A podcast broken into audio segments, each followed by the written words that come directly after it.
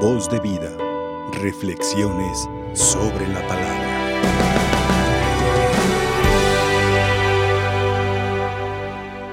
¿Quién sería más digno de que Jesús se le apareciera? Los apóstoles que estuvieron con él durante toda su vida pública o San Pablo, que no estuvo nunca con él y que al contrario fue perseguidor de la iglesia de Cristo. ¿Quién sería más digno? ¿Eh? ¿Ustedes qué dicen? A ver, como que no, no nos ponemos a pensar mucho en esas cosas y, es necesario, porque somos nosotros también los que hoy eh, venimos a escuchar la palabra de Dios y a ver a Dios, pero ¿seremos dignos? Muchos, muchos de ustedes, se me hace pues muy curioso, pero hay que decirlo así, tal cual, muchos de, de nuestros fieles, cuando nos presentan a Jesús, este es el Cordero de Dios, o, desde la consagración, ¿verdad? Este es mi cuerpo. ¿Qué hacen la inmensa mayoría? ¿Qué hace la inmensa mayoría? ¿Cuál es su actitud? Agacharse.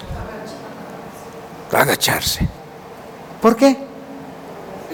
¿Por qué se agachan?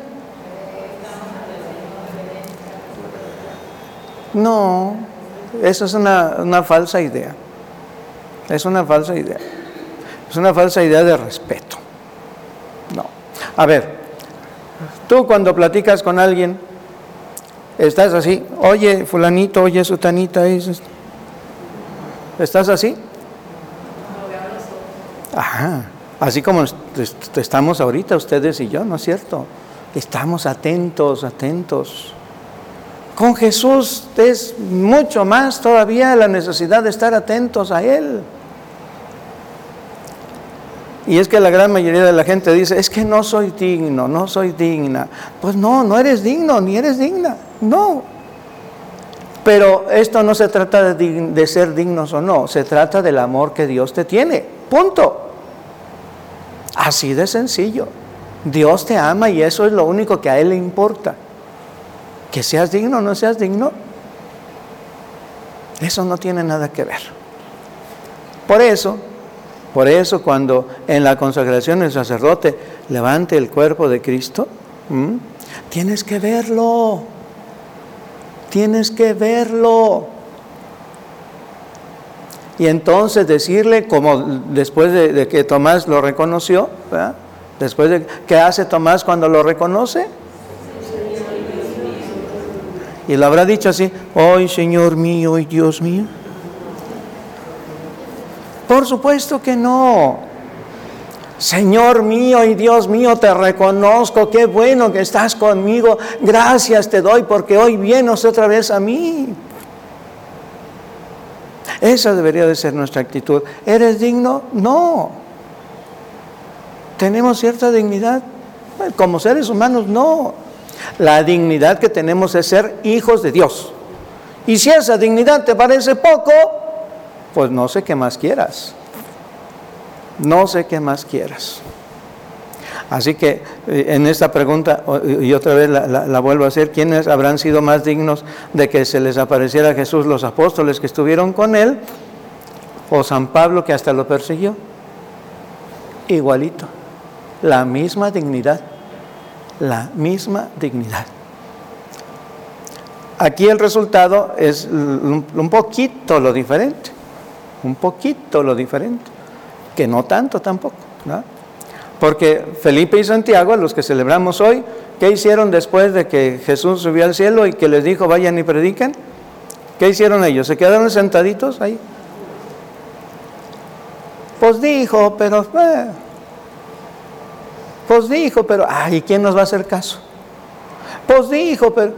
Así habrá sido su actitud de inmediato se levantaron y fueron y, corrieron y por todos lados avisaron, les anunciaron a todo el mundo el Evangelio de Cristo.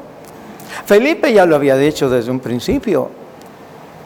desde antes de cuando empezó Felipe a, seguir a Jesús. ¿Se acuerdan qué hizo Felipe cuando se encontró con Natanael? ¿Alguien se acuerda? Bueno, para no meterlos en problemas. Acuérdense, Felipe, Felipe acaba de encontrarse con Jesús y lo había ido a acompañar hasta su casa. Y cuando Jesús le dice, ¿qué buscan? Y le dice Felipe a Jesús, ¿dónde vives, maestro? Bueno, después de eso Felipe ya se va y se encuentra. El primero que se encuentra es a Natanael. Y yo me imagino a Felipe, ¿eh? yo quiero imaginarme a Felipe así bien chismoso. Natanael, Natanael, hemos encontrado al Mesías. A ese del que hablan las escrituras, a ese del que hablan todos los, los profetas, lo hemos encontrado, Natanael. Y el otro, ¿y quién es tú? Pues Jesús, el hijo del carpintero. Mm. ¿Y habrá salido algo bueno de Nazaret alguna vez? Ay Dios. Pero Natanael, te estoy diciendo, lo hemos encontrado, ven y lo verás. Ese gozo de Felipe Debería de ser el mismo gozo que nosotros después de, la, de cada Eucaristía se nos notara en la cara cuando vamos por la calle.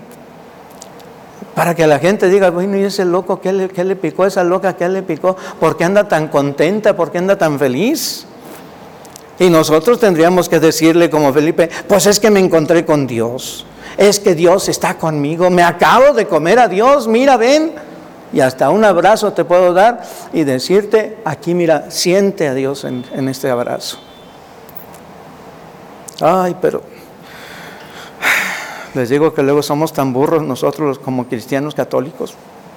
Y no vaya a ser que pase como en una parroquia donde dicen que el padrecito es bien corajudo y que siempre los está regañando.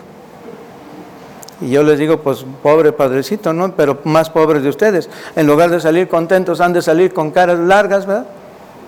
Con caras de sargento mal pagados. ¿Y quién va a decir que van felices por la vida? Pues no. Y, pidan mucho por ese padrecito. Bueno, por ese y por muchos otros, ¿verdad? Que mande. Muchos por esos padrecitos que dicen que nomás nos la pasamos. Ay Dios. Bueno, pues sí, que nos la pasamos regañando.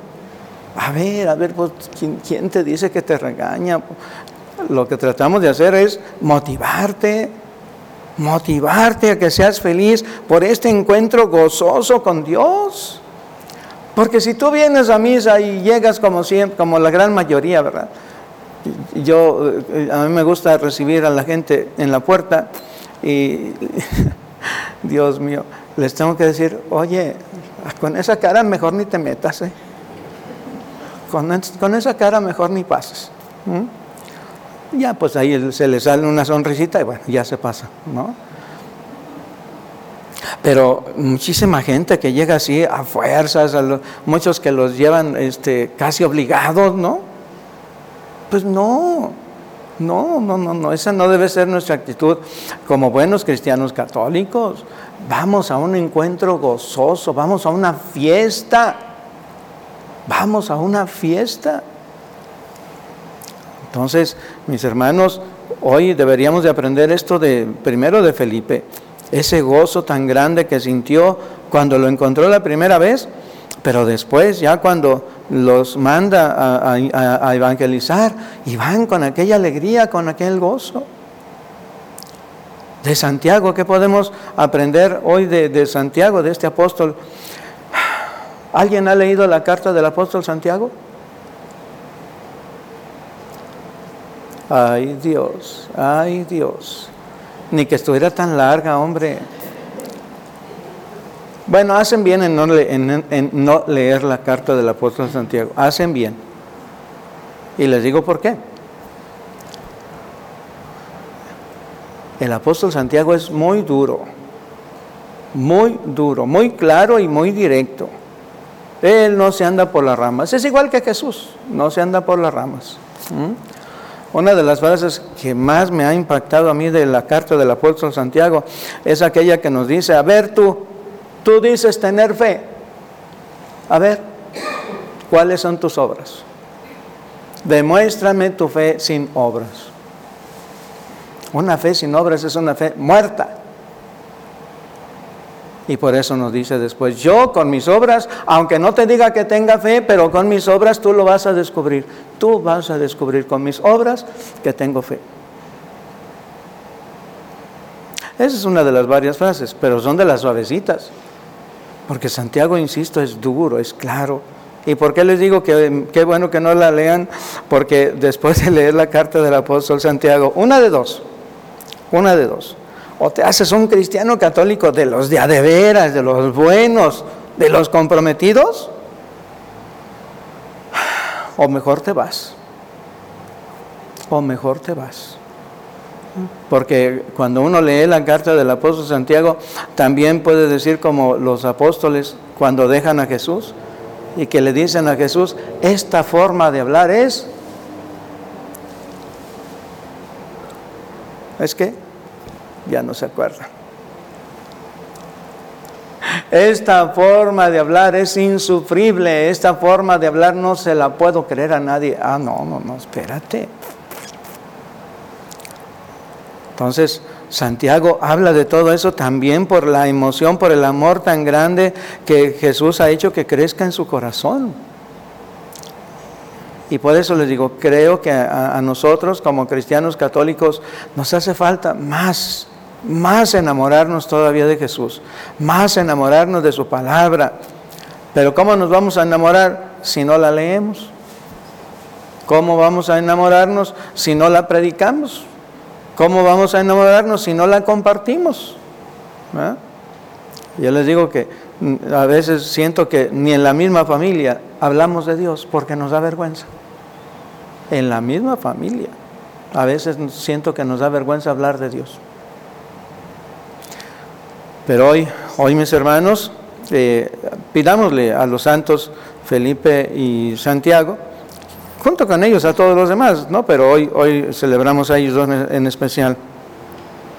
Que nos eh, ayuden a llenarnos de ese amor y que nos ayuden también a ser como ellos, predicadores incansables.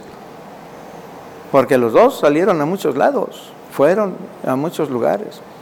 Que seamos predicadores incansables y que, mm, mm, pues, aunque sepamos que no somos dignos, y que eh, si queremos ser dignos, bueno, pues hay que cambiar, hay que eh, ir en el proceso de, la conversión, pero aunque no seamos dignos por ahora, pues entender que es el amor de Dios lo que nos hace que estemos hoy aquí en este momento, que es el amor de Dios lo que eh, el que él mismo ha suscitado en nuestros corazones para que estemos aquí.